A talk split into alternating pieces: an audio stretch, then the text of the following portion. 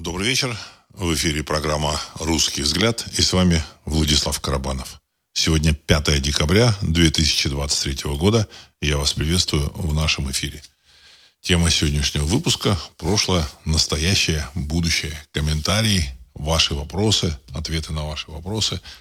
Ну и так, как пойдет. Первое, что я хотел бы сразу сказать, это то, что следующий выпуск программы «Русский взгляд» будет следующий вторник, 12 э, декабря. То есть э, выпуск, который должен будет, э, был бы выйти 8 декабря, по техническим причинам этого выпуска не будет. И прошу на это обратить внимание. Вот. Ну и э, по поводу темы сегодняшнего дня э, будем продолжать исследовать тот балаган, цирк, который мы наблюдаем э, в политике, в мировой политике, ну и, в общем-то, и в региональной политике, и разбирать причины этого балагана, причины этого цир- цирка. Все, что я говорю, это мои мысли. Я ничего, так сказать, не хочу утверждать, не беру на себя такую, в общем-то, ответственность. Вот, и делюсь этими мыслями, э, ожидая вашей, в том числе, реакции, вот, для того, чтобы у нас был э, не только там монолог мой, но и, в общем, так сказать, обратная какая-то реакция. Эту реакцию я от вас получаю. Спасибо большое. Много интересных писем во время выпуска.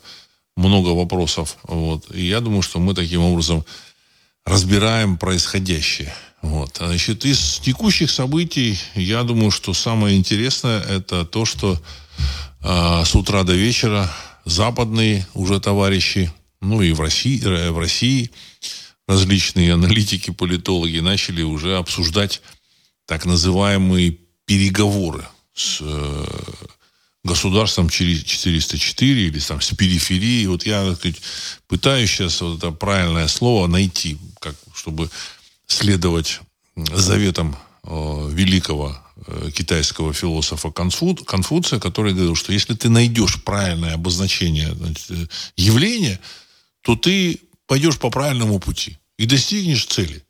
А если ты ошибешься, неправильно назовешь, ты, в общем-то, сказать, уйдешь в сторону. Поэтому я думаю, что правильно называть вот эту территорию 404 вот нужно периферия. Вот, потому что э, э, старое название, которое там поляки присвоили, поляки, австрийцы, оно, в общем-то, основано на российском понимании периферии, оно немножко устарело, затерто. Вот. Э, ну, тем не менее, товарищи подошли к этому делу очень, так сказать, системно. Они, значит, нацию целую придумали. Хотя это, в общем, одно... Все это русский, большой русский народ. Значит, то, что сейчас происходит, это продолжение развала Советского Союза и э, продолжение гражданской войны. Может быть, не продолжение, новый раунд гражданской войны внутри русского народа. Так или иначе, я думаю, что эта гражданская война э, закончится. Когда и как это закончится, мы, в общем-то, так сказать, можем только предполагать. Но я надеюсь, что э, сказать, победа будет за русским народом. Очень большой отклик вызвал, вызвал а, вот последний стрим по поводу и, э, и мои слова в последнем стриме, когда я сказал, что а, русский народ, русский, я подчеркиваю, русский народ в результате а, взятия Берлина в 1945 году и, значит, вот, сказать, по, вроде бы победы Советского Союза русский народ де-факто проиграл. Народ э, не очень хорошо меня услышал, расслышал, там кто-то начал, начал доказывать, что потери были не 27 миллионов, а меньше, что, в общем-то, Советский Союз потерял примерно столько же, сколько в Гер... Германия, там в полтора раза больше бойцов. Я еще раз подчеркну. Я говорил о том, что Советский Союз эту войну выиграл. Войну с э, гитлеровской Германией Советский Союз выиграл. Еще раз. Советская система выиграла эту войну. Но русский народ и советская система – это две совершенно разные вещи. Советский Союз появился как результат действия германского э, генерального штаба времен Первой мировой войны, который нанял большевичков э, подтащить и сломать Россию изнутри. Снаружи у них не получалось, они, в общем-то, это прекрасно поняли. Дело в том, что э, большое количество немцев так или иначе работала а, в Российской империи. 70%, около 70% были немцы. Не все они обрусели, часть они обрусели, а часть это были, в общем, такие перекати поля. Они и немцами-то, по большому счету, может быть, и не, не были. Вот. Э, работали на Германию. Значит, они после революции э, обратно уехали туда, либо оказались в прибалтийских республиках. То есть это были люди, которые, в общем-то, работали не на Российскую империю, не на Россию, они работали, исходя из каких-то своих, в общем-то, интересов, в том числе национальных. Вот. И э, вот э, они понимали, что такое Россия. И они понимали, что Россию снаружи не сломать. Поэтому они, в общем-то, я думаю, подсказали Э, или там их, их агентура какие-то, значит, там, напомню, что царица была чистокровной немкой, жена Николая II была немкой. Опять же, не хочу, не хочу там кидать те, тень каких-то сомнений, что она там работала на Германию, не работала. Но, тем не менее, факт остается фактом. Вот. Э, а население, оно, в общем, ее подозревало в каком-то сочувствии, в общем-то, немцам. А окружение ее тоже было, как бы сказать, э, связано с Германией. И поэтому люди прекрасно понимали, что такое Россия. Поэтому они и использовали большевиков для того, чтобы сломать Россию изнутри. И им это удалось. Сам Николай II, опять же, люди это не понимают, значит, начинают там спорить ни о чем. Вот. Сам Николай II был ну, практически стопроцентным немцем. Стопроцентным. Не 90 там, не 80 процентов, а стопроцентным. Вот.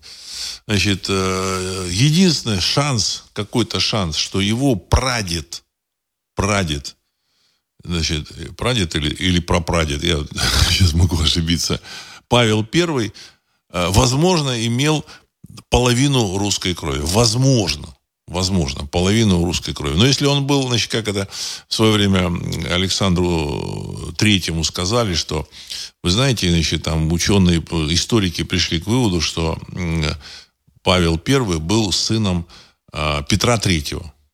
Сын Петра, Петр Третий – это э, внук Ивана, э, значит, э, Алексеевича Романова, то есть брата Петра Первого, ну вот, внук. То есть он у него была только там четвертая часть русской крови вот от, от э, Иоанна э, вот этого э, Алексеевича Романова. Вот. Так вот, э, что Павел I был сыном э, Екатерины II и Петра III. И, значит, э, Александр III сказал, ну, слава богу, мы законные. Вот. Но, значит, э, царедворцы ему сказали, ну, знаете, так сказать, есть другие вот историки русские, которые считают, что все-таки э, Екатерина II родила Павла I от э, русского дворянина, там, то ли там Привалова, то ли еще какая-то фамилия, не буду там. Вот, значит, то есть, ну, он не совсем законный был, значит, ну, и тогда Александр III сказал, ну, тогда, слава богу, что мы русские. Понимаете, все. Единственный вариант у него был, что Павел I наполовину русский. Это его прапрадед, прадед. Вот. То есть в целом это, были, это была немецкая, глубоко немецкая семья. Результат э, выстраивания вот этих значит, э, домов монархических домов Европы, когда они были все связаны, э, повязаны там браками, кровью и так далее и тому подобное. Значит, тот же самый Николай II был двоюродным братом английского короля Георга V, кажется, так сказать, вот, или Эдуарда VII, там, не суть важно, я так полагаю. Вот. И в то же время он был двоюродным братом немецкого кайзера. Все. Ну и дальше там какие-то родственники, там куча всяких родственников. Вот. И на самом деле русский народ, в общем-то, сказать, не верил этим ребятам. Вот. Значит, а немцы это все понимали, и поэтому через большевиков взломали Российскую империю, которая была, по сути, вот если кто-то думает, что Российская империя была русским государством, это глубочайшее заблуждение. Российская империя перестала быть русским государством после смерти Петра Первого, возможно, и, в общем-то, уже при жизни Петра Первого, потому что тайна происхождения Петра Первого тоже, в общем-то, покрыта мраком, могу как-нибудь, так сказать, высказать свое мнение по этому счету, на этот счет. Вот. То есть, в целом, э, еще раз напомню, что э, между Советским Союзом, интересами Советского Союза, значит, как, как административной структуры, и интересами русского народа очень большие, так сказать, расхождения. Советский Союз создавался для того, чтобы держать э, и контролировать в первую очередь Россию, расчленить Россию. Вот. И поэтому она была расчленена по лекалам немецкого генерального штаба, польских там, в общем-то, э, специалистов, австро-венгерских специалистов. Вот. Утверждала советскую власть э, ЧК, которая на первом этапе значит, была сформирована из так называемых латышей, ЧК, чрезвычайная комиссия. В реальности латыши это были э, немецкие кадровые солдаты и офицеры, которые значит, либо здесь набирались в России из военнопленных немцев, либо присылались из Германии. На этот, на этот счет есть прекрасный материал на сайте, на страницах Хариру. Значит, посмотрите, значит, немецкие корни латышских стрелков – а вправо вверху этот материал есть на сайте. Значит, ну и дальше, значит, есть э, дальнейшее э, исследование моих, как бы сказать, хороших друзей, которые, в общем-то, написали на эту тему материалы, сделали стримы. Можете все это э, со всем этим ознакомиться. Ну, вот. А там есть и работа Сергея Цветкова, дедушка которого, значит, видел прибытие немецких поездов с немцами с э, запада в, в, в центральную Россию, в Ярославле. В Ярославле, значит, вот. А, в принципе, э, история, она понятна. Другой вопрос, что товарищи, которые сказать, управляют э, Российской Федерацией, они эту историю, ну, в общем-то, не хотят вспоминать. Россия должна была выиграть Первую мировую войну. Она, ну, не то, что должна была, она обречена была выиграть. Она обречена. То есть уже были пошиты форма, буденовки, вот эти вот, которые показывают, что большевички, так сказать, там ходили в буденовках и вот в этих шинель, шинелях такой в старорусском стиле. Это на самом деле было пошито все а, для парада по Германии. Не только парада, но для оккупации Германии. Россия планировала оккупировать Германию и Австро-Венгрию. Вот, то, что победа была неминуема. Россия должна была получить проливы, то есть вот нынешний Босфор Дарданеллы, который находится под Турцией, Тогда они находились под, а, э, под контролем Османской империи, ну, тоже, так сказать, предтеча Турции, но эта империя была, в эту империю входил там Египет, э, Палестина входили, Сирия входили, значит, вот. А, значит, Россия должна была получить вот эти проливы в Средиземное море, иметь выход в Средиземное море. А Россия должна была получить Иран под контроль, часть Малой Азии, то есть Малая Азия это современная Турция, с выходом на границы современного Ирака. Казачьи разъезды уже были в районе Багдада. Посмотрите на карте, где находится Багдад. Багдад – это столица Ирака. Значит, Иран должен был отойти к Российской империи, часть э, Малой Азии. Российские войска практически вышли на берега Средиземного моря через э, э, Малую Азию. Вот, русские войска, русские войска во время Первой мировой войны. На востоке Россия должна была занять часть Китая. Ну, то есть э, после э, вот этой победы, а победа уже должна была состояться, так сказать, наверное, там в начале 18 года, вот уже все, так сказать, Германия была истощена, Австро-Венгрия, Австро-Венгрия была истощена.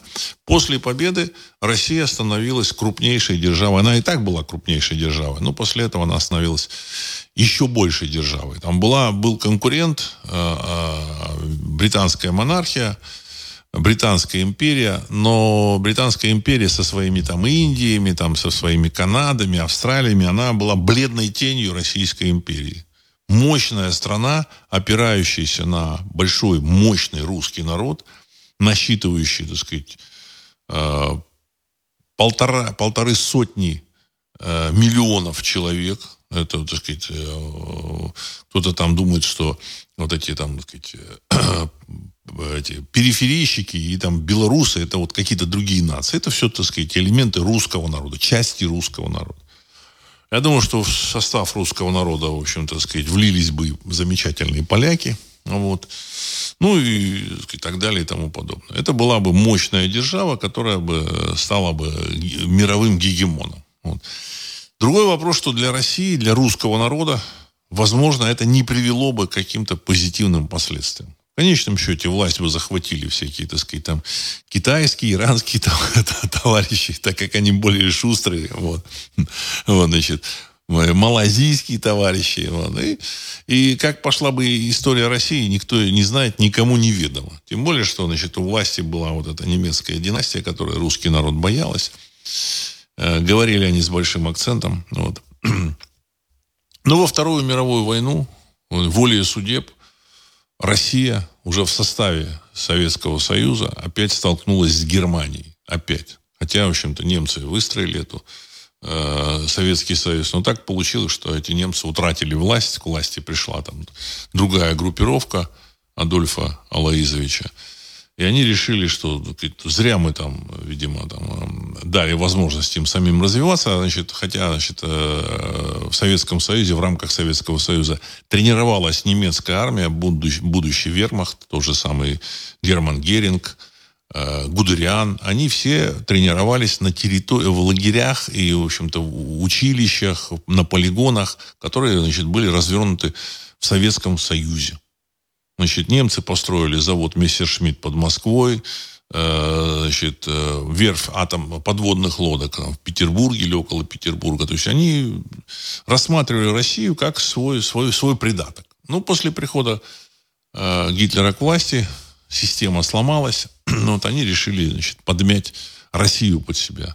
Что из этого вышло, известно. Победил Советский Союз. Ну, что такое Советский Союз? Советский Союз – это система, созданная теми же самыми немцами. Ну, она потом выступила против них, но, тем не менее, система не от, э, для этой системы интересы русского народа, советской, для советской системы, были глубоко второстепенны, более того, враждебны их целям. И поэтому в рамках Советского Союза есть цифры, там где-то 86-го, кажется, года, что в Советском Союзе каждая там республика, а было там 15 республик, вот, значит, там, э, из состава РСФСР, Российской Федерации, вы, выделили еще Казахстан. Э, он был автономией Казахстана. В 1936 году его выделили, потому что они планировали, значит, э, расчленить Россию, немцы. Ну, потом все равно, так сказать, программа продолжалась. Выделили Казахстан. И вот э, э, в Советском Союзе Россия производила на душу населения в рублях в советских 18 тысяч рублей. На душу населения, на каждого человека, жителя России 18 тысяч рублей. А Грузия производила 9 тысяч рублей, может даже 8 тысяч рублей. Но потребляла, самое главное, не производство, а потребление. Так вот, Грузия потребляла примерно 44 тысячи рублей на душу населения. А Россия, которая, э, при том, что она, Грузия производила 9 тысяч рублей, а потребляла 44 тысячи рублей на душу населения. А Россия производила 18 тысяч рублей, а потребляла 11 тысяч рублей. То есть, понимаю, понятно, да? Также со всеми практически республиками, включая замечательную территорию 404, выделенную в отдельную республику, страну. Еще ее в ООН там приняли на всякий случай, так вот, чтобы застолбить там хорошо. То же самое она потребляла чуть больше, чем она производила. Значит, единственное, кто был в минусе, это Россия – ну, вот, может, еще какая-то там республика была. А, с Белоруссией там, я не, не совсем помню. Вот э, борьба с русским народом в рамках Советского Союза велась очень жестко. Если, допустим, в, в тех же самых республиках, республиках Закавказья, там, сказать, любой человек, ну, и любой там человек, живущий там на какой-то территории, мог построить двухэтажный дом, не напрягаясь, жить в хорошем, свободном двухэтажном доме, то в Российской Федерации было ограничение, что высота конька дома в коньке не может быть более 5 метров от этого самого, от уровня земли. То есть, понимаете, высота в коньке не может более 5 метров. Все, 5 метров. Причем это не плоский дом, а такой, так сказать, с, с, крышей такой, знаете, острой крышей. То есть, грубо говоря, в лучшем случае он мог на, наверху сделать там, на, на, значит, ночевку для каких-нибудь туристов или там, для каких-нибудь родственников и жить в одноэтажном доме. Нормальный дом, высота около трех метров должна быть. Ну, со всеми вытекающими. Поэтому победа Советского Союза во Второй мировой войне, взятие Берлина, не означало одновременно победу русского народа. Ну, это очевидные вещи. И противоречить вот этим очевидным вещам, вещам, я думаю, что глупо, по крайней мере. Но если кто-то считает себя советским человеком, дай бог ему здоровья, так сказать, флаг ему в руки. Вот, значит, Советский Союз победил. Все, никаких сомнений тут нет. Русский народ не победил. То, что происходит сейчас с территории периферии, с территории, там, в общем-то, другими, с другими частями бывшего Советского Союза, когда они там вставляют палки в колеса, это э, продолжение развала Советского Союза.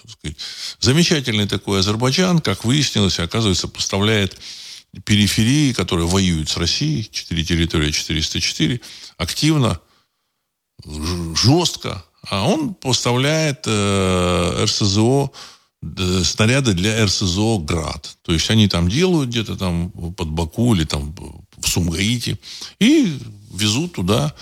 И этими градами, которые были построены Советским, Советским Союзом в Азербайджане, стреляют по русским войскам. Все. Это, это элементы борьбы с Россией. Она не закончилась, эта борьба. Знаете, чем а, дальше русские войска прошли в 1945 году, тем тяжелее обратно а, возвращаться туда. Развал совка, он происходит, и если кто-то думает, что сейчас не развал совка происходит, а что-то новое, он глубоко заблуждается. То есть э, нынешняя Российская Федерация демонтирует совок, который был создан для того, чтобы уничтожить Россию. Поэтому в 1989 году, когда были, э, был опрос кем вы себя считаете, какие, какой, принадлежностью к какой нации, значит, э, какой, какой нации вы принадлежите. Ну, все народы, народы ответили примерно одинаково, там, я не знаю, там 90% они, там, сказать, назвали себя там грузинами, азербайджанцами, там, узбеками, не знаю, там, эстонцами, литовцами. Только русские, только, только русские. Еще раз я говорю, только русские. 75% русских назвали себя советскими. То есть они утратили э, национальную свою идентичность. И вот только 35 лет уже прошло, 35 лет спустя русский народ возвращает свою идентичность. В Кремле товарищи, которые там рулят, они тоже э, до последнего, в общем-то, играли с э, нашими замечательными партнерами, американскими, европейскими, в какие-то игры – а, завозили сюда, значит, э, целыми, так сказать, э, селениями, там, городами выходцев из замечательных э, восточных, так сказать, республик, Узбекистанов, Таджикистанов, ну и так далее. Вот, есть, так сказать, Закавказье. Вот, когда вот они прям, прям массивом, массивом завозили и давали гражданство. И сейчас они еще, еще продолжают. То есть это игры по продолжению размыть, размывания русского народа. С утра до вечера по телевидению говорилось о том, что никакого русского народа не существует. Э, даже вот сейчас там депутаты выступают Государственной Думе, которые говорят, ну, так сказать, все вот эти вот, значит, э, замечательные там калмыки, э, буряты, якуты, казахи, ну и, в общем-то, так сказать, дагестанцы, адыгейцы, это все русские. Вот, русские. То есть, де-факто, они остаются адыгейцами, э, значит, казахами, ну вот, но э, значит, ничего они не теряют. Но де-факто русский народ теряет право называться, называть себя так, сказать, так, как называли его предки. Все, он, он теряет идентичность. То есть эта работа, она продолжается с разных сторон. Ну, к счастью, к сожалению, наверное, конечно, но с другой стороны, к счастью, э, наши, так сказать, замечательные западные партнеры начали войну с Россией, они уже, в общем-то, ринулись в эту войну, потому что у них тоже там проблемы. И об этих проблемах я говорил. Доллар он со дня на день рухнет. И поэтому им нужно выгребать. Выгребать, э, они там посчитали, что единственный способ выгрести, это значит, разгромить Россию и на гигантских э, природных ресурсах России еще протянуть лет 50. Но у них, к счастью, это не получилось. К счастью, эта война, она а, остановила уничтожение, в общем-то, или продолжение размывания русского народа. продолжение размывания русского народа. Заговорили сейчас о том, что, ну, знаете, как-то с мигрантами тут неправильно. А тут выстроена целая, целая пирамида завоза этих мигрантов и, и передачи им гражданства. Причем, значит, какие-то люди заявляют, вы знаете, премьер, не премьер-министры, а вице-премьеры, министры. Вы знаете, России не хватит двух или трех миллионов кадров, кадровый голод. Значит, ну, видимо, надо все-таки завозить мигрантов. А я так думаю, а, а зачем их завозить? Зачем их завозить? В России безработица. В России безработица. Гигантское количество, так сказать, всяких там, так сказать, ненужных совершенно структур, которых наплодили, на которых наплодили, где получают там люди какие-то копейки. В то же время завозят э, вот этих э, среднеазиатских товарищей, так сказать, завозят и вручают им гражданство. Вручают. Понимаете? Вот. При том, что эти люди, в принципе, если очень нужно, они могут сюда приехать поработать. Поработал и обратно вернулся на свою, в общем, замечательную историческую родину. Так, как делают в массе стран. Зачем этим людям вручать гражданство? Вы пойдите, получите гражданство Объединенных Арабских Эмиратов или Саудовской Аравии. Пойдите, получите. Или Японии пойдите, получите гражданство. Это национальные государства, и никто там, в общем-то, никаких гражданств вам не, да, не даст. Значит, выходцы из этих э, замечательных э, среднеазиатских республик, они не просто, они начинают получать пособие, бесплатно землю начинают получать. То есть их интегрируют в Россию на российскую землю с тем, что якобы они тут будут работать. А совершенно очевидно, что задача этих людей – устроиться здесь э, в системы власти. Я вот лично знаю, что, так сказать, они э, первым долгом, они что, так сказать, они пытаются внедриться в систему управления, как бы детей обучить, и чтобы эти дети попали там в силовые органы, в полицию и дальше в прокуратуру, и дальше, в общем-то, так сказать, управляли управляемым русским народом. Ну, дай бог им здоровья, но я лично считаю, что если у русского народа есть собственное государство, то это государство не должно помогать э, хорошим народом или очень хорошим. Так сказать. У них есть своя земля, и зачем, так сказать, у нас, у нас э, чем-то, так сказать, тоже есть хозяева у этой земли. Так что этот вопрос еще не снят с повестки дня. Но, тем не менее, этот вопрос уже встал. Уже, э, я так думаю, что он будет потихонечку сниматься, потому что на Западе стало понятным, что они будут драться до конца. Борьба, к счастью, ведется, так сказать, такие более-менее Э, э, в рамках, в рамках так политеса, потому что существует ядерное оружие, поэтому они, в общем, боятся, так сказать, нарушить, перейти черту. Поэтому как бы, действуют в рамках политеса, покупают нефть, газ, потому что нефть, газ российские нужны. Природные ресурсы тоже нужны, там э, удобрения покупают, причем на, на гигантские суммы. Значит, э, Европа отапливается российской нефтью, российским газом, и никуда им это не, от этого не деться. Если они перестанут покупать э, российский нефть, газ, э, у них может начаться, начаться так сказать, энергетический коллапс. Потому что доставку через Суэцкий канал им могут перекрыть замечательные йеменские хуситы. Как я говорил, путь в Суэцкий канал идет через Красное море, а вход в Красное море это такой 20-километровый шириной 20 километров пролив, который легко простреливается с, с обоих берегов. И хуситы могут этот пролив легко перекрыть. И они уже начинают тут самое дергаться. Значит, э, в этой ситуации с Европой, Европе приходится играть с Россией в какие-то, значит, игры, придется, приходится покупать. Но, тем не менее, они готовы, на мой взгляд, готовы э, были, были расчленить Россию. Теперь им понятно, что этого не, не получится.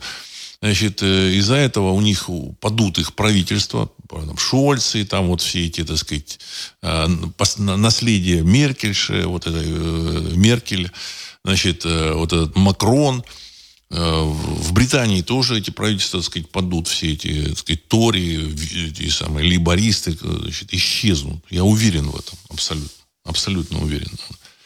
И им, конечно, этого не хочется, поэтому они цепляются зубами уже, значит, последние там у них конвульсии. Значит, Финляндия перекрыла свои границы. Так сказать, э, э, такого не было никогда. Даже в самые там, темные там, сталинские времена, когда там война с Западом была.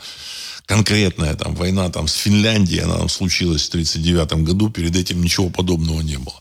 Вот. Я думаю, что это от того, что они понимают, что это лебединая песня у них. Вот.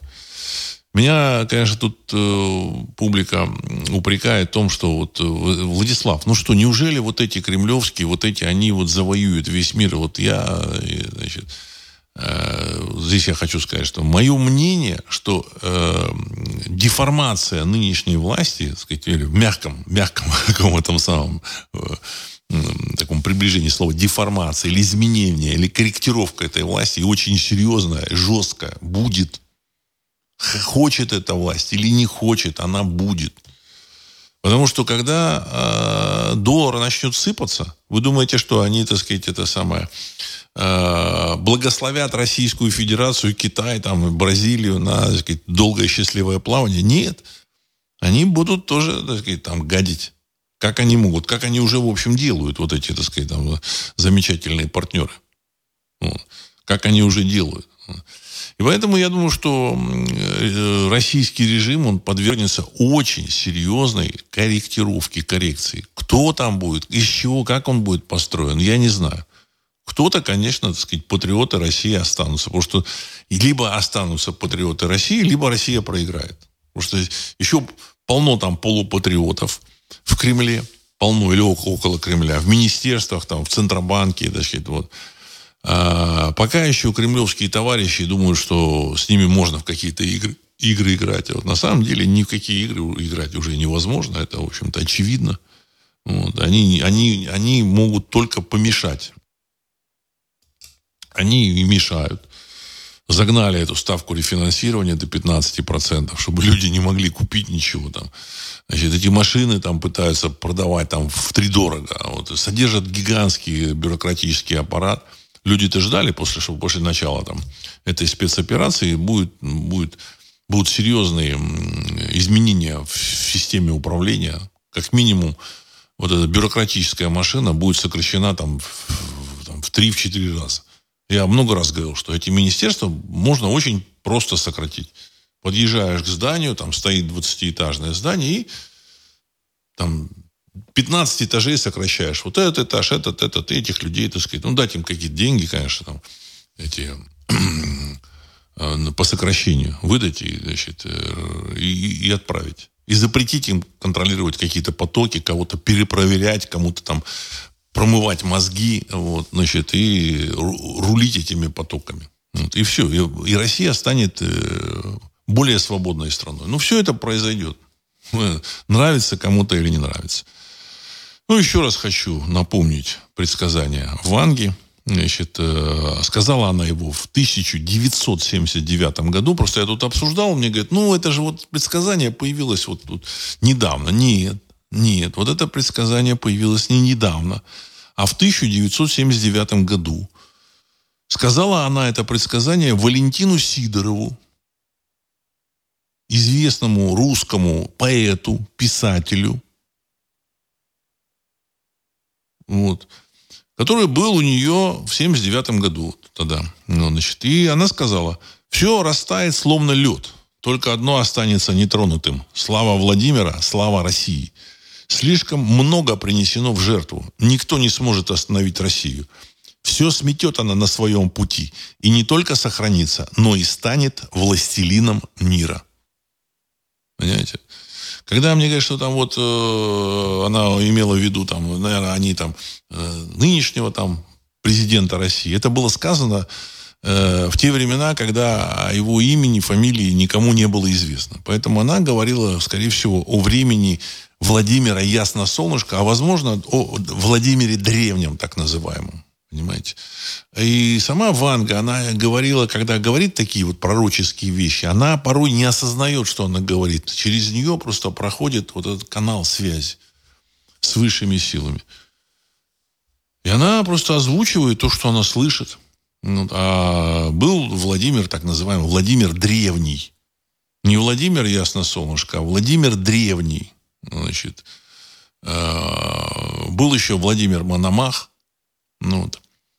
И э, ну, с точки зрения официальной там, науки, официальной, официальной истории, Владимир Ясно Солнышко, типа учредил Россию? Ну, я думаю, что учредил Россию Владимир Древний.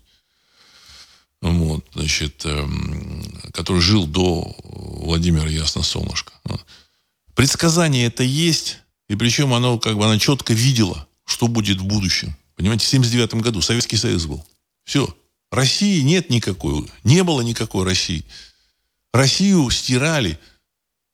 75% населения, русского населения, русских, этнически русских, сказали, что они советские. Поэтому считать, что эти люди э, будут там воевать за какую-то Россию, это нужно действительно заглянуть в это будущее. Она заглянула в это будущее. Ее предсказания, они оправдались. Предсказания про Курск.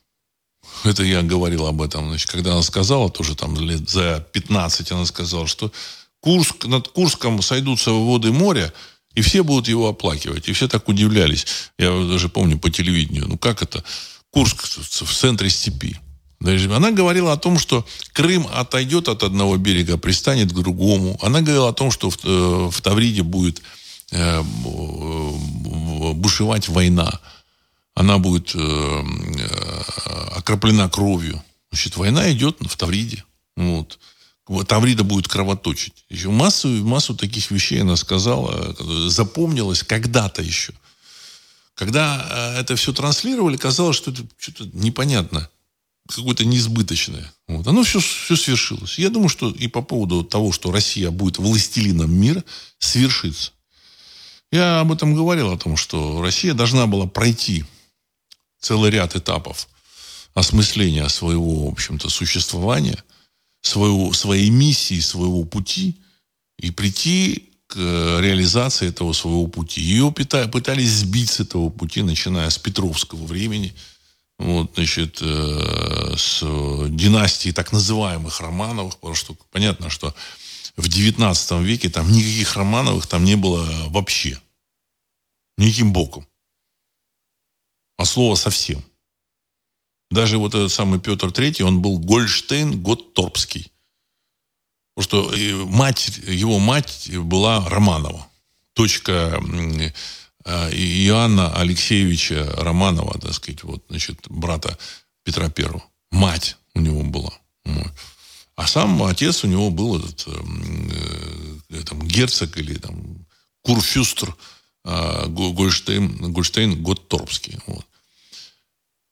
И таким образом Россия сейчас возвращается на свой исторический путь. Хочет, хотят, хочет кто-то в Кремле, не хочет, хотят в Кремле или не хотят, но это происходит. Скорее всего, в Кремле не хотят. Все там думают, ну, смотрите, как эти самые партнеры американские, как наехали на Россию. Значит, на самом деле это вынуждена была с их стороны мера. Если кто-то думает, что они вот как бы решили тут насолить кремлянам, это глубочайшее заблуждение глубочайше. Они прекрасно себя чувствовали с этими кремлянами и в 2000-х годах, и в 2010-х годах. И все, что хотели, все, то, то они и делали.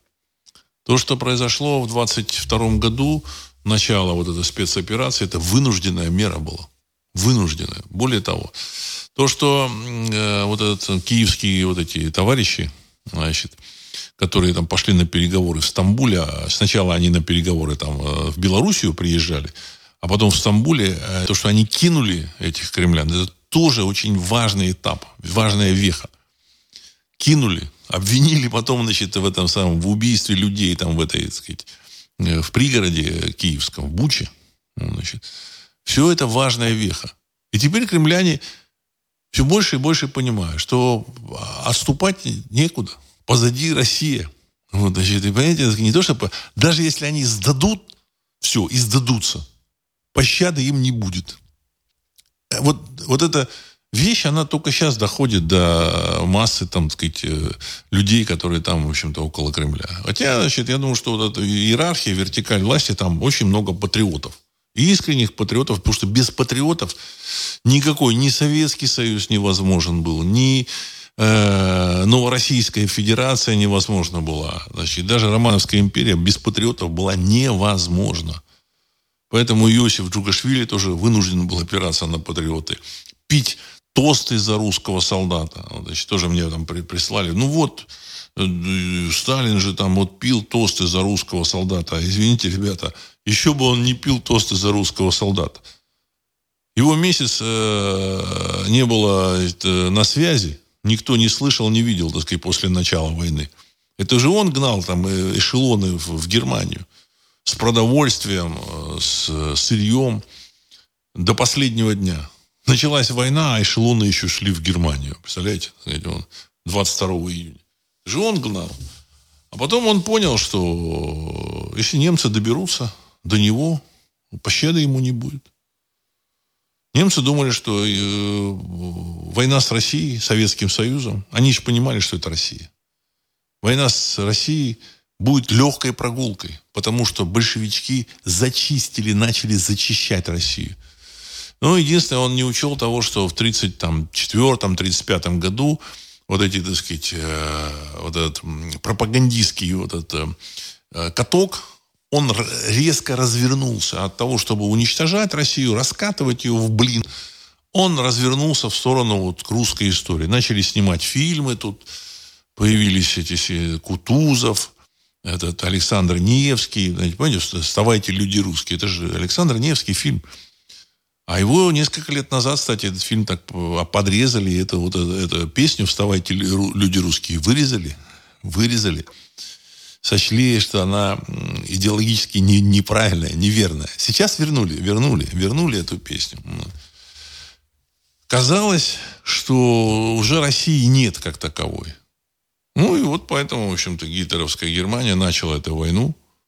Понятно, что Советский Союз потерял всю свою армию. Там 3 или 4 миллиона они, как бы сказать, либо погибли, либо сдались в плен в первые месяцы войны в 1943 году наступление на Германию начала уже новая э, армия, фактически новая. Там, конечно, были и военные, и генералы были, значит, и старые. Ну, опять же, как старые. Там, тот же самый Жуков.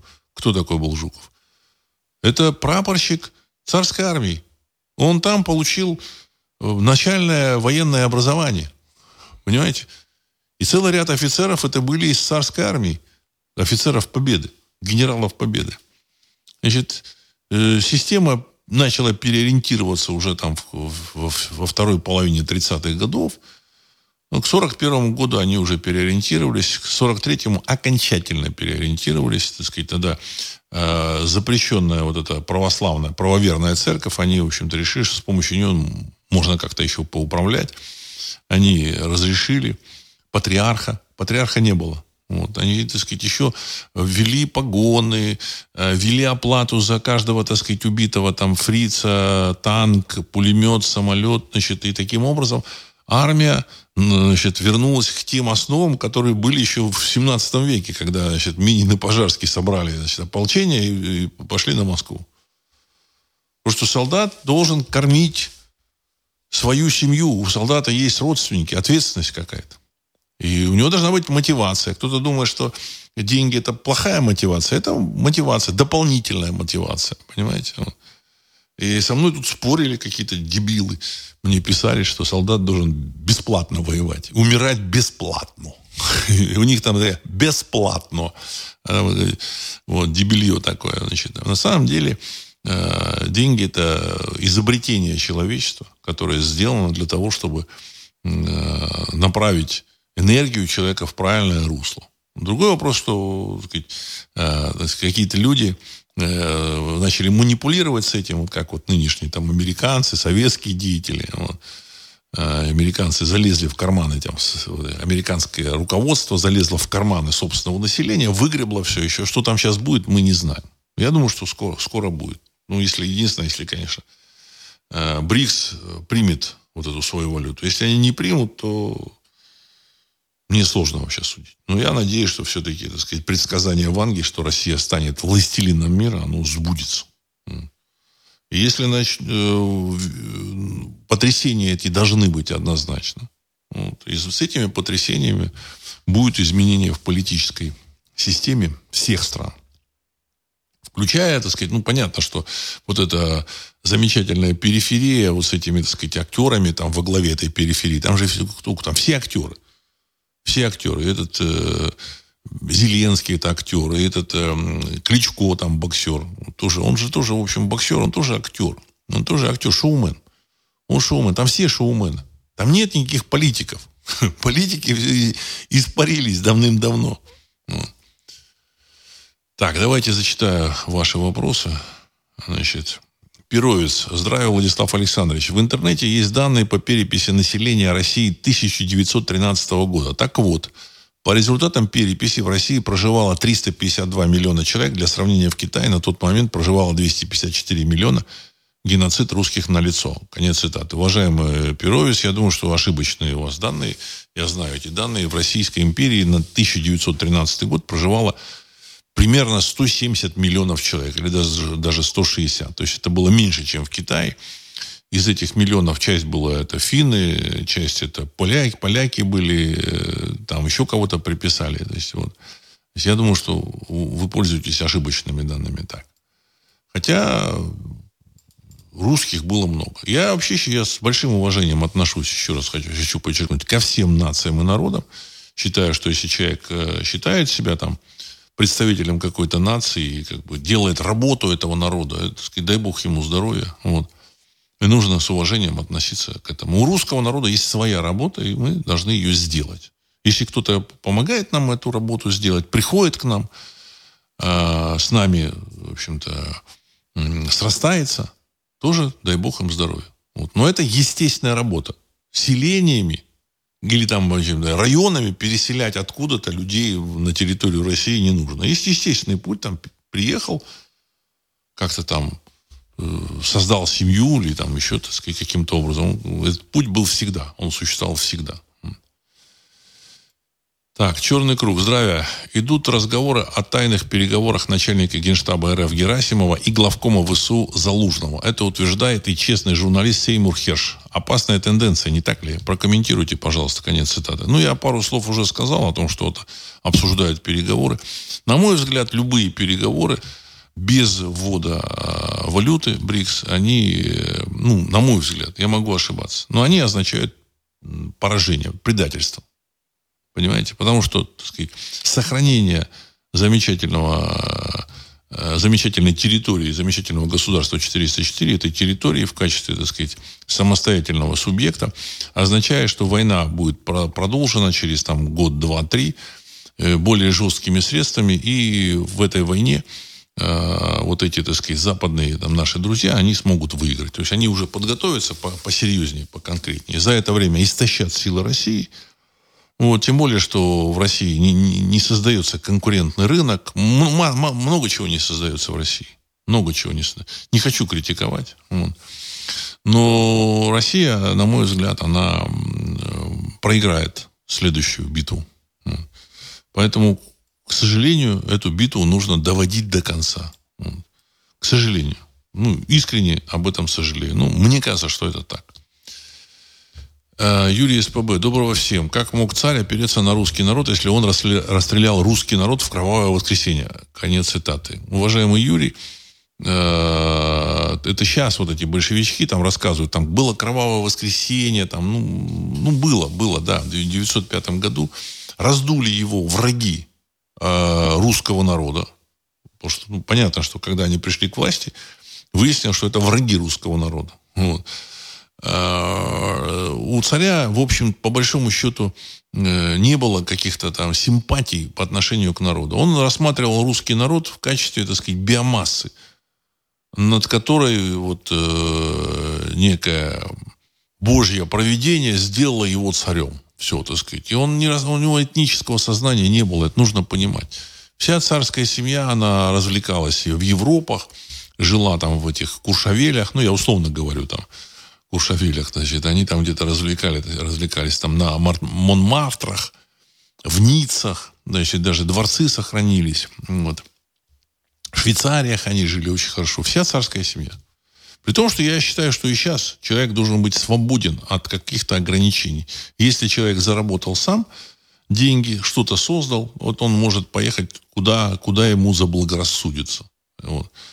А, а вот если он является министром, извините, ты министром э, являешься, будь добр, значит, э, все твои капиталы должны быть в России. Ну, если, так сказать, там до этого там чего-то уже у него не было за рубежом. Но таких людей нет. Все эти люди, я думаю, что так или иначе где-то там что-то там на Западе купили, поимели. Вот и сейчас. И ждут они возврата там каких-то благословенных вот этих времен до, э, до карантинных, я так назову. Специально избегаю там каких-то слов. Вот. А, Галина, добрый вечер, Владислав. Объясните, пожалуйста, почему так сильно ненавидят русских? Ну, уважаемая Галина, боятся, боятся. Русский народ, он э, это как бы про отец, про матерь всех европейских народов. Об этом писал уже э, еще Мавра Арбини, еще целый ряд э, толковых э, европейских э, философов, историков. Тот же самый гениальный создатель современной европейской науки Парацельс, он говорил, что Гиперборея – это э, про матерь, про всех народов Европы не обращайте внимания на их, так сказать, такое нынешнее плачевное состояние. Он э, писал об этом в 16 веке, там, в 1530 каком-то году. А расцвет России наступит через 500 лет. Ну, может, не 30 каком-то году, а там 20 каком-то, седьмом году, там, или 25-м. То есть вот 500 лет как раз вот сейчас произошло. Вот. Это про отец, про матерь всех европейских народов. Вся Европа так или иначе вышла отсюда из этой скифии. Те же самые э, кельты считают, считали себя скифами, там, те же самые кемерийцы, э, так сказать, они показывали, да, вот мы с Востока, ну, те же самые там э, варяги-викинги и так далее и тому подобное. Они боятся русских, потому что мы очень энергичны. Поэтому сделали все для того, чтобы русский народ не, не, не, не слился в какой-то в каком-то в единении своем, не создал, не, не вернулся к своей естественной религии. Поэтому, в общем-то, условием признания того же самого Владимира Ясно-Солнышко князем было, чтобы он принял э, христианство значит, э, этого константинопольского обряда. Обязательным условием, чтобы были монахи сюда прибыли, уничтожили они, значит, э, или заменили, подменили русский алфавит, в котором слово буква, это, в общем-то, из русского, русского алфавита. Не Кирилл и Мефодий привезли это, это слово. Буква, букварь. Это существовало еще в четвертом-пятом веке. Об этом есть записи. Вот. Э, так что, если они не, не сдержат русских, то произойдет следующая волна, и, в общем-то, так сказать, э, победы в конкурентной борьбе, и они, эти, так сказать, наши партнеры проиграют. Ну, не народы проиграют, не народы, а те, кто этими э, народами из-за кулис управляет. Там, в общем-то, сложилась уже целая иерархия. Кто там управляет, что это отдельная тема большая, гигантская тема. Там, я, я думаю, что там и потомки всяких, так сказать, э, жрецов атлантов, не, звучит невероятно, каких-то допотопных там каких-то линий родовых. Вот в своем бояре я все это описал, мои какие-то знакомые тоже занимаются этим, так сказать, вот там вот, э, вот значит, тут пишет э, Вальтер Аваков, он, он, кстати, тоже, так сказать, э, стримы делает на эту тему. То есть серьезное отношение, так сказать, к этому, о том, что в современном мире управляют фамилии, имеющие корни еще в допотопной истории. Они и они существуют. Никуда они не делись. Это нужно четко понимать. Если мы вот их вставим в картину мира, вставим вот эти вот допотопные линии, и мы сразу поймем, почему, вот, допустим, в истории вот отсекается значит, там какая-то другая историческая картина, в которой там была допотопная линия. Сразу как, а в нынешней в современной исторической линии сразу появляется и, э, даже не Египет, сразу Древняя Греция появляется. Сразу вот, сразу хопа, ну, был там, правда, какой-то Вавилон, что-то там было, как-то так, это невнятно, там они там пережевывают. Вот. Ну, Египет был. Ну, что они там делали, когда они делали, это, это сознательная линия. А, там Мачу-Пикчу а, в, в Южной Америке, а, священный город инков, ну, построили инки. А я был вот в этом Мачу-Пикчу, видел там значит, гигантские эти камни, которые инки не могли поднять бы. Или там была, э, значит, такая крепость древняя, Саксо и Аман. э, где там э, сложено из камней там по 800 тонн. Какие инки? Они такие камни, так сказать, даже двинуть, шевельнуть не могли. 800 тонн. Если даже один человек может двинуть, там, не знаю, там, э, там 50 килограмм, то для того, чтобы сдвинуть этот камень, нужно там, э, ну, представьте себе, сколько, сколько, народу, сколько народу там нужно. Значит, чтобы там 500 тонн сдвинуть, нужно там тысячу человек. Тысячу. Вот это, 10 тысяч человек. 10 тысяч. 500 тонн. А, отсюда вот э, ясность определенная должна быть. Что эти ребята здесь, они жестко пресекают всякие попытки выстроить историческую картину, которая противоречит их а, концепции, ну, условно, так сказать, их там, так сказать, обману. Это не концепция, это обман. То же самое касается и целого ряда научных знаний. С этим я, в общем-то, сказать, знаком достаточно хорошо, и никаких сомнений у меня в этом нет. Другой момент, что сейчас наступает период, когда э, вот этот мир, построенный раньше, он должен очень серьезно трансформироваться. С другой стороны, я лично считаю, что у этих, так сказать, допотопных линий есть, видимо, какие-то тоже и хорошие люди, так сказать, более дружественные нам. Возможно так, возможно. Я не исключаю этого. Но это вообще отдельная тема. Э, Вальтер Аваков, Москва. А, Владислав, здравия. Согласно переписи населения от 1897 года в Российской империи проживало 125,6 миллиона человек. За 20 век несколько кровопролитных войн, революций и репрессий с голодом оставили население на таком же уровне. Если бы не события 20 века, то население России уже к 1970 году превысило бы 300 миллионов человек и без всяких мигрантов, иммигрантов. Конец цитаты. Ну, возможно, так и, скорее всего, так. Ну, ну на мой взгляд, э, русский народ, и не только русский, другие народы России, они прошли очень серьезную школу жизни сделали очень серьезные выводы. Причем эти выводы сделаны не, ума, не умозрительно, что там человек там ковыряет носу и говорит, ну вот, наверное, вот нужно вот так вот выстраивать отношения вот с этими, так вот с этими. Нет, это просто впитано, знаете, как вот подошел, Два пальца воткнул в розетку, так сказать, шарахнуло, все, впитал, впитал в себя, так сказать, и закон, и закон Ома, и закон Вольта, все впитал в себя, без всяких объяснений. То есть человек закон точно не знает, как звучит Ома, там, это, Вольта, еще чего-то. Но он четко понимает, что такое электричество. Так и здесь. Все они впитали через руки, ноги, через кровь, пот, э, испытания. Вот. Генри Коробок в городах, коробок в городах понастроили, а сегодня возлюбленная главы ВТБ Наиля Скерзаде задается вопросом, а почему это у нас столько новостроек стоит нераспроданных? Конец цитаты. Ну, насчет возлюбленной я бы, в общем, поостерегся. Я думаю, что это, эм, ну, на мой взгляд, это какая-то там, какие-то инсинуации, скорее всего, для того, чтобы вот этого главу ВТБ каким-то образом опорочить. Ну, на мой взгляд. Хотя, хрен его знает.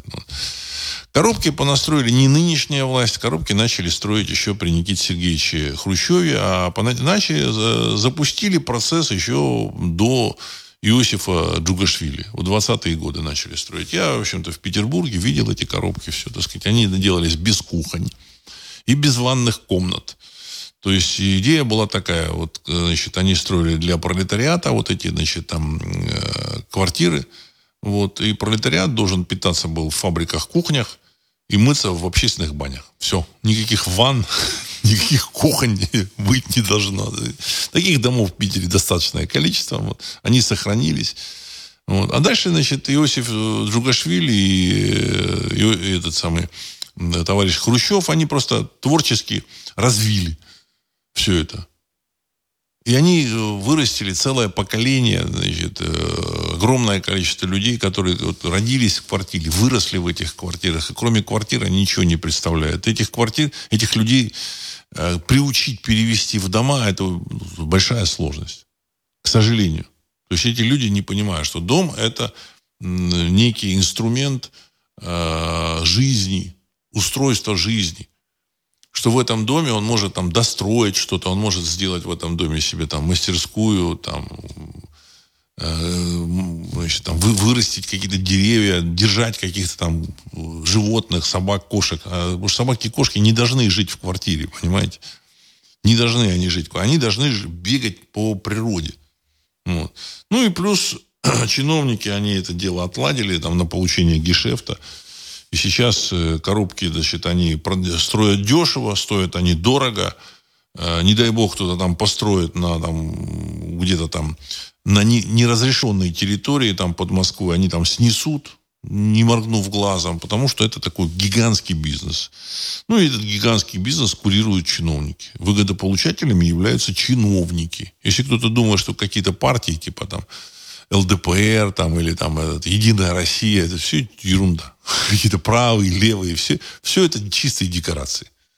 Главные выгодополучатели и в России, и на Западе чиновники. Вот. Та же самая замечательная тетенька Урсула фон дер Ляйен, она, кстати, э, ее прадедушка, он был э, российским миллионером, то есть он стал богатым человеком именно в Российской империи. Когда случилась революция, он переехал туда, в общем-то, э, к себе там на историческую родину, вернулся. Он здесь прожил лет 50 в России, может, даже больше. Он вернулся туда уже с таким серьезным капитальцем. И дальше, в общем-то, вот э, это его, так сказать, Урсула фон дер Ляйен, это его потомок. Кор, корни ее в России тоже, как, как ни странно. Так, э, Индия. Здравствуйте, Владислав Александрович. Я, а как бы повернулся ход истории, если победили бы белые? О, я тоже думал на эту тему. Я тоже думал на эту тему. И хочу сказать, что если бы победили белые, то здесь началась бы э, перманентная гражданская война. Понимаете, э, белые были разных изводов. Это нужно понимать. Видимо, высшим силам было нужно, чтобы мы прошли через большевизм. Мы должны были пройти через большевизм. Белые бы раскромсали Россию, хотя они там за единую неделимую, но тем не менее, я думаю, что они не смогли бы отстоять единую неделимую, значит, вмешались бы замечательные партнеры, вот, э, предки вот нынешних партнеров, там, американских, европейских, и мне кажется, они так сказать, ввергли бы в Россию в, в столкновения какие-то внутренние, гражданские. Поэтому, в общем, приход большевик, большевиков, вот этого большевистского правительства, так сказать, тоталитарного, авторитарного, был, возможно, единственным выходом когда Россия себя осознала какой-то, в общем, так сказать, средой обитания, и поэтому в России прекрасно себя чувствуют все народы. Все народы. Там, поначалу они все рвались, рвались отдельно, независимость, еще что-то. А сейчас они поняли, что нет, не, не нужно, не нужно, не нужно. Россия живет лучше всех. Вот до э, развала Советского Союза Россия была самой бедной там, в расчете на душу населения страной. Самой бедной.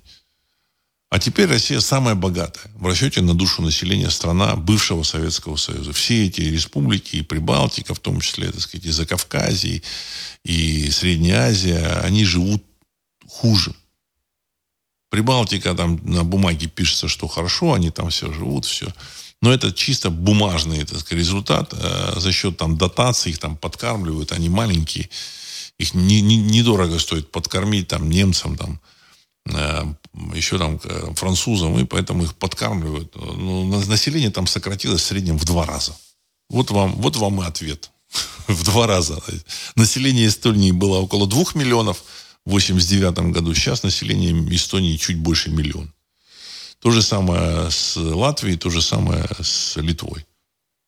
Все хорошо, но в Болгарии, кстати, население тоже сократилось в полтора раза. Хорошая жизнь, она немножко, так сказать, сократила численность. Ну, понятно, что они не вымерли, они разбежались. Но сам факт говорит уже о многом. Так, а, Сергей 1956. Э, Арестович дал блогеру с периферии интервью, где прямо заявил, что поставки вооружений и денег из зарубежья сократились на 82% по сравнению с прошлым годом. Особенно сократились поставки из США. Без этого невозможно вести военные действия. Воевать нечем. А РФ, наоборот, наращивает поставки вооружений ВС РФ. Конец цитаты. Ну, я думаю, что Запад не забудет э, э, периферию, территорию 404, подкинет им что-то. Хотя, если у них будут проблемы, они бросят ее. Э, то, что в России там наращиваются поставки вооружений, ну, по большому счету, э, самая большая опасность, которая у России есть, это внутренние потрясения. Внутренние. Потому что много чего не сделано. Вроде оно там тишь, гладь, благодать, но также, значит, мне кажется, все ровно так, как э, э, в, в Палестине. Когда все, вот вроде Израиль, там, оно как бы хорошо себя чувствовал, значит, да, какие-то аналитики сказали, что да, вот войны там в ближайшие там несколько лет не будет. И тут Хамас раз и, так сказать, устраивает нападение. Понятно, что это нападение там организовали там американцы, там британцы, ну или кто-то за кулисами кто стоял. Опять же, это мое мнение. Я могу ошибаться. Но, тем не менее, сейчас сегодня появились данные о том, что значит, там, на Нью-Йоркской бирже кто-то за, за два дня до событий э, в, в этом самом в Израиле сбросил э, акции израильских компаний на там, миллиарды долларов. На миллиарды. То есть и хорошо на этом заработал. То есть кто это мог сделать? Обычно там сбрасывали там, где-то в сто раз меньше. Или, ну, может, не в 100, может, в 50 раз меньше. Значит, тот, э, тот, кто это сделал, прекрасно понимал, э, что он делает и зачем. И это, так сказать, э, структура, обладающая, так сказать, серьезными там, экономическими ресурсами. Они могли сбросить эти вот, так сказать, акции и заработать на этом денег. Так. Скальд пишет. Очень многое из того, что вы говорили лет 15 назад, а то и больше, происходит теперь. А то, что Бояр это, Бояр это был план, который будет воплощен, даже нет сомнений. Конец цитаты. Спасибо большое. Кстати, вот сказать, меня тут спрашивают, вот вы говорит, описываете а, в Бояре вот это измененное состояние вот этого воина, Бояра, а вот, э, откуда вы это взяли? Я это взял, в общем-то, сказать, из исторических источников, из, ощущений. Понимаете, это сочетание. Это источники и ощущения. Как это происходило. Так оно было, оно есть, и так оно будет. Потому что это никуда от нас не уйдет. А, у русского человека есть эта вот эта сила, которая приходит, вот эта ярая сила, вот, которая приходит и помогает ему победить в этой борьбе. А, потому что я э, до этого говорил, и сейчас так считаю, что русский народ – это богоизбранный народ. И те люди, которые, так сказать, э, те народы, которые, так сказать, ориентируются на русский народ, они абсолютно правы. Абсолютно правы. А, потому что, э, ну, есть у нас миссия, видимо, показывать какой-то путь. Единственное, так сказать, не нужно расходовать народ ради этой миссии, как большевики сказали, знаете. Ну, у русского народа миссия тут быть этим удобрением, удобрением, для, цементом для других народов. Вот, вот против этого я категорически возвращаю, возражаю. У русского народа есть своя миссия. Миссию он эту должен выполнить, он должен пойти вперед. И мы сейчас идем вперед. И будут трансформации различные, значит, в этом мне никаких сомнений нет. То, что я, когда писал «Бояр», я был уверен, что оно, в общем-то, сказать, в каком-то виде будет э, двигаться вот в правильном направлении. Генри еще тут задает вопрос. Говорят, что раньше артиллеристы отстреливали по 29 снарядов в неделю, а сейчас поезда скорее идут и отстреливают уже по 900 в день. Конец цитаты. Уважаемый Генри, я лично считаю, что у России этих снарядов – запасено еще со времен Второй мировой войны немеренное количество. Я думаю, что и делают снаряды, и, и снаряды идут скорее, и в любом случае, в общем-то, дело закончится победой России. Понимаете? Дело в том, что, так сказать, наши э, оппоненты, партнеры, так называемые, они к этому подошли все-таки без души, несерьезно. Взять, поставить какого-то, в общем-то, так сказать, э, актера, клоуна, это, президентом, какого-то, в общем, шоумена, там, при, э, главой там, города, там, столицы. Все это, не, все это несерьезно. Все это несерьезно. Они хотели там увести в сторону, там, они играют в какие-то игры. Я думаю, что и Финляндия будет большим другом России, и Польша, и вся Европа до, до Ла-Манша как минимум.